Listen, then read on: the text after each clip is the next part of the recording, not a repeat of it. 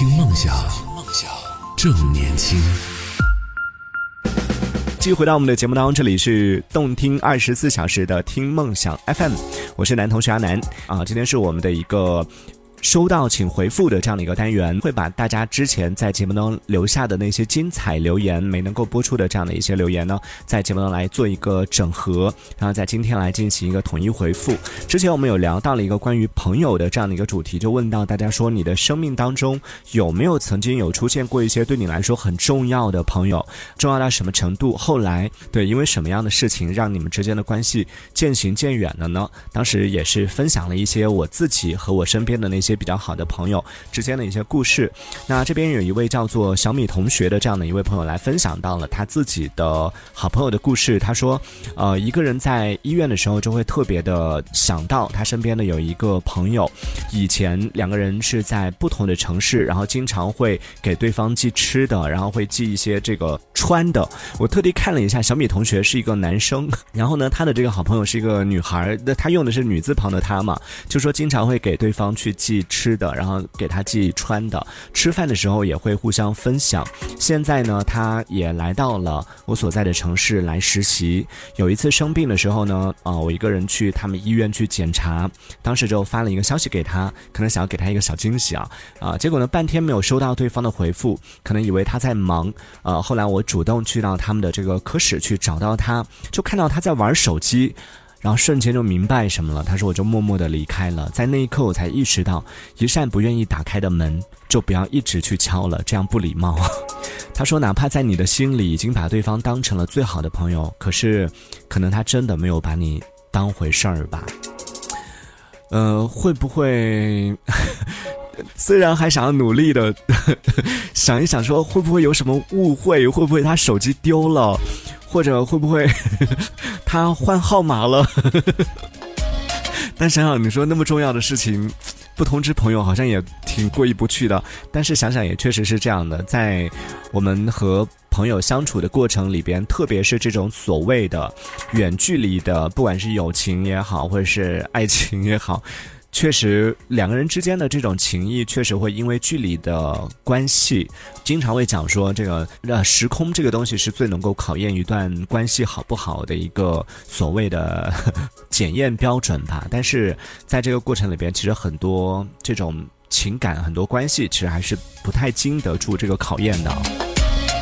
但不管怎么样吧，还是希望你可以。遇到 比他更好的人，如果说对方已经放下了这段友情的话，那我们也不妨试着往前看，这也是一种方法嘛。还有我们之前在聊到关于打破规则的这样的一个话题，呃，这个是比较近期聊到的一个话题了。在聊到这个话题的时候，没想到听我们节目的听众当中有那么多的朋友是属于那种平时都是比较乖的类型，但其实也是比较想要打破规则的。当时我们聊到那个话题，就是说在生活里边，你有没有做过什么啊打破规则的事情，或者说是有没有过这样的时刻？再或者你生活当中是属于那种比较听话的，从小到大都是比较听话的，呃，在别人看来。你都是属于那种乖乖女或者乖乖男的类型，但其实你心里面会有一些叛逆的想法，有过这样的时刻吗？在聊到这个话题的时候，还是我们刚啊之前出现过的那位鹏鹏的 Mary 这位朋友，他说，他说我是从小到大都是属于那种好学生、乖乖女的类型，但是我是很有自己的想法和主见的，包括像上大学、选专业啊，甚至后来放弃保研工作，然后出国，还有结婚生孩子又回国等等，都是自己跟随自己的内心来做出决定的。嗯，你指的乖乖女指的是？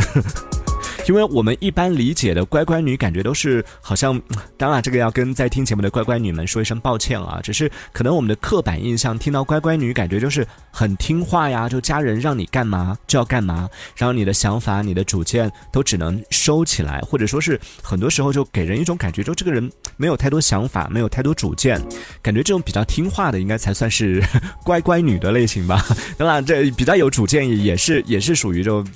乖乖女这个词，并不是说是没。有主见啊，就是说可能比较听话，比较好 支配。某种程度上听起来感觉有点点负面的感觉啊，但其实不是。抱歉抱歉，这个是我的刻板印象了。还有童心这个朋友也说到，他说我觉得我自己就是一个挺乖的女生，但是呢，脑子里边经常会有很多的想法，很多不守规则的一些想法，然后比如说很多时候我想去拒绝别人。但是又不敢，这也不算是不守规则吧？就可能会有一些自己的想法，不太敢表达。他说：“但是现在随着年纪越来越大了，我自己也在慢慢的在做一些改变，尽量的顺从自己的内心。虽然说没有办法做到完全改变，但是还是希望自己能够尽量的快乐一点，希望自己不要太在意别人的想法。对我这，我觉得这个可能就是我们经常说的，慢慢长大了之后，我们一方面是懂事了，另外一方面也是通透。”够了，越来越在意自己的想法了。我不太确定这个和教育环境或者教育方式有关系，还是说是成长环境有关系啊？就嗯，很多人都是这样的，就经常我们。从小接受的教育当中，我自己也是啊，就从小接受的教育里边就告诉你说，你要去照顾别人的感受，在做事情的时候要考虑别人的感受，要考虑别人的想法什么的。很少会有家长告诉你说，你要照顾到你自己的情绪，照顾到你自己的想法。所以在这个过程里面，常常我们就不停的提醒自己要考虑别人的感受的时候，就忘了考虑自己的感受，然后常常都会把别人放在。优先级在排序的时候，优先考虑别人的感受。当别人提出一个想法的时候，你不会考虑说，哎，我做这个事情可能有点为难，而是考虑的是，如果我拒绝的话，对方可能会不开心。呃，而忽视了 我自己开不开心，自己想不想做这件事情。所以在成长过程里边，可能慢慢的，我们现在接触的人越来越多，然后对这个世界的认识越来越宽之后，慢慢的对于这件事情的认知也会发生一些微妙的改变吧。我觉得这是一件挺好的一件事情。对，有时候也要勇敢的做自己，勇敢的表达自己的想法，告诉别人说我真的不想要接受这件事情，或者说我真的有嗯对这件事情不是特别的满意。虽然没办法。一下子做到这一步，但是循序渐进吧。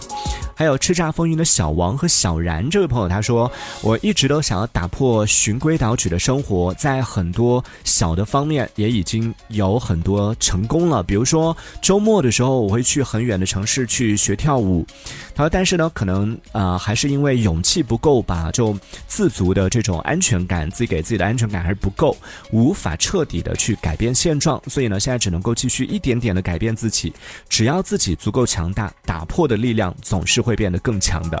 然后他还补充说到，他是一个小学老师，现在在教小朋友的时候呢，因为自己的性格比较敏感，所以经常会把自己带入到小时候的自己，就在面对他的学生的时候，经常会带入小时候的自己的一些想法，所以也会好好的去照顾小朋友们他们的柔弱的呃敏感的心灵。对我我我想起来了，我们当时在聊这个打破规则的这个话题的时候，当时有提到了一一个视频，就说到我们小时候可能因为。啊，家里的长辈或者大人经常在啊照顾这个所谓的人情世故的过程里边，常常会忽略到自家的孩子的一些感受，比如说会经常会说，哎呀，把你的玩具给别人呐什么的这一类的。这个时候，嗯，可能就没有考虑到自己的孩子可能心里边也会有一些想法，也会不舒服，也会有难过、失落，也会有这些想法，也会有这样的情绪值。在我们教给孩子要大方、要分享的过程里边。就是忽略了孩子的感受，所以对我们当时就提到说，其实勇敢的跟父母说，我不这个东西是我喜欢的，我不想要跟他分享，我可以分享别的东西给他，打破这样的规则，就大人制定的这种家庭当中的这样的一个规则，有时候其实也是一种就是自己表达自己的一种方法啊。然后这朋友也是说到了，可能小时候有时也是有过类似的这样的想法，有时也是有过类似的经历，所以现在在。教小朋友的时候，或者说和小朋友相处的时候，虽然没办法完全的感同身受，但至少能够啊去体会，能够去理解小朋友的一些情绪。为什么他不愿意分享？是不是因为他喜欢这个东西？为什么他会有这样的反应？为什么他会有这样的情绪？可能更能够理解了吧？还有我们之前在聊到关于熊孩子的这样的一个话题时候，有提到说，国外有一些餐厅是准备对这种比较吵闹的孩子的家长收费，用这种方式来啊劝阻这些比较吵闹的。孩子保持安静。然后在聊到这个话题的时候，有一位这个尾号是七零八三，应该是一个手机号啊，留了很长的一段数字。然后尾号七零八三的这位朋友，他就分享到自己的经历，就说到，确实经常会遇到一些就餐厅里边的熊孩子大声的喊叫，甚至是呃追跑打闹什么的。然后带孩子到餐厅的成年人呢，很多都是放任孩子不管，或者也就是象征性的呵斥两句，孩子不听也就听之任之了。他说。对于很多就在同一个餐厅用餐的客人来说，其实是非常反感的，就打扰到自己没有办法正常的用餐，只好换一家餐厅。而有的人呢，刚走进餐厅，看到这样的就餐环境，可能就转身就走了，所以也是影响到这个餐厅做生意了。所以他说，我个人认为呢，适当的收费可以减少这些吵闹儿童带来的不便，也能够吸引到很多那些希希望在安静的环境当中用餐的客人。所以呢，适当的收费也是合理的，有助于让那些。带孩子去餐厅的成年人对自己的孩子进行约束，嗯，有理有据。我觉得已经差不多讲完了，我也不是没有什么需要补充的了，只是在实际的操作当中，可能这个里边可能会有很多问题啊。对于很多家长来说，这其实我觉得不管是谁吧，就带自己小朋友出去都不希望自己小朋友吵闹，但是有时候真的是管不下来，这个时候你跟他收费的话，他可能也会不太乐意啊。今天我们啊，主要是做一个回顾吧，我们节目的一个回顾，把之前在节目当中聊过的这样的一些话题拿出来说一说，就把之前聊到这些话题的时候，有一些听众也分享了他们的观点，分享了他们的一些想法，但是因为啊时间的关系，当时在节目当中没有来进行播出。今天我们来做一个整理，把大家的这些消息做一个整合，在今天节目来做一个统一回复。当然，聊到这样的一些话题的时候，如果你有更多的想法，也可以随时来和我们保持互动。可以在这期节目下方的评论区当中，用文字的方式发送消息，同样可以参与我们的互动。呃，今天虽然我们没有一个这个专门的一个话题来给大家讨论，但是我觉得，其实，在听节目的朋友，如果你愿意的话，也可以来分享一下，说一说你希望在我们的节目当中之后，希望听到哪一类的话题，也可以说一说你自己希望啊，在我们的节目当中分享到，包括你生活当中有什么样的一些，嗯，让你觉得比较想。拿出来吐槽的，想拿出来分享的这样的一些事情，都可以讲一讲，说不定就可以开启一个新的话题，对不对？其实除了我们节目当中聊到的话题之外，大家对我们的节目有任何的建议，有任何的想法，都可以来和我们分享一下。看吧，我就说我们这个内容真的是还是比较多的，还有很多消息没有来进行分享出来，还有好多在之前聊过的内容，就之前没感觉已经在节目当中跟大家聊过那么多话题了吗？讨论过那么多有趣的生活当中的一些事情了吗？在今天整理的时候才发现，哇，已经有那么多了。所以我们暂时这一趴先聊到这里吧。其他的一些听众的留言，如果说你之前有参与我们的互动，然后你的消息在节目当中也没有来播出的话，今天没有听到没有关系，可以在啊下。一趴的节目当中来继续来锁定我们的节目，我们再继续来和大家分享到这样的一个内容。听梦想，正年轻，正年轻，这里是听梦想 FM，听梦想，